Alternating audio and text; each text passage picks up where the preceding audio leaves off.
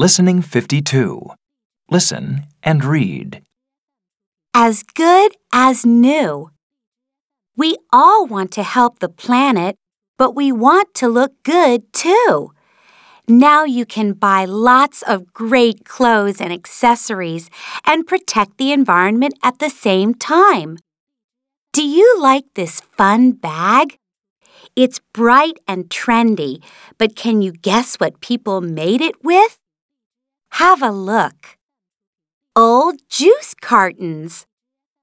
This colorful t shirt was once plastic bottles. It takes five large plastic bottles to make one large t shirt. Scientists can make baseball caps from plastic bottles too. They can also make sneakers from car tires. Guess what? People used old newspapers, comics, and bus tickets to make these beautiful bracelets.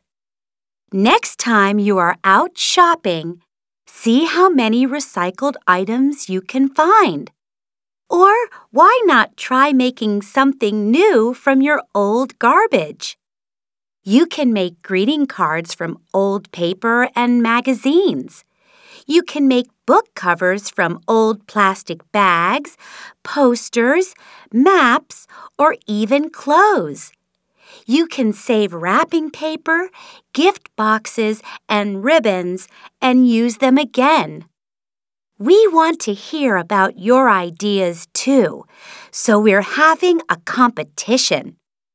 What can you make with your garbage?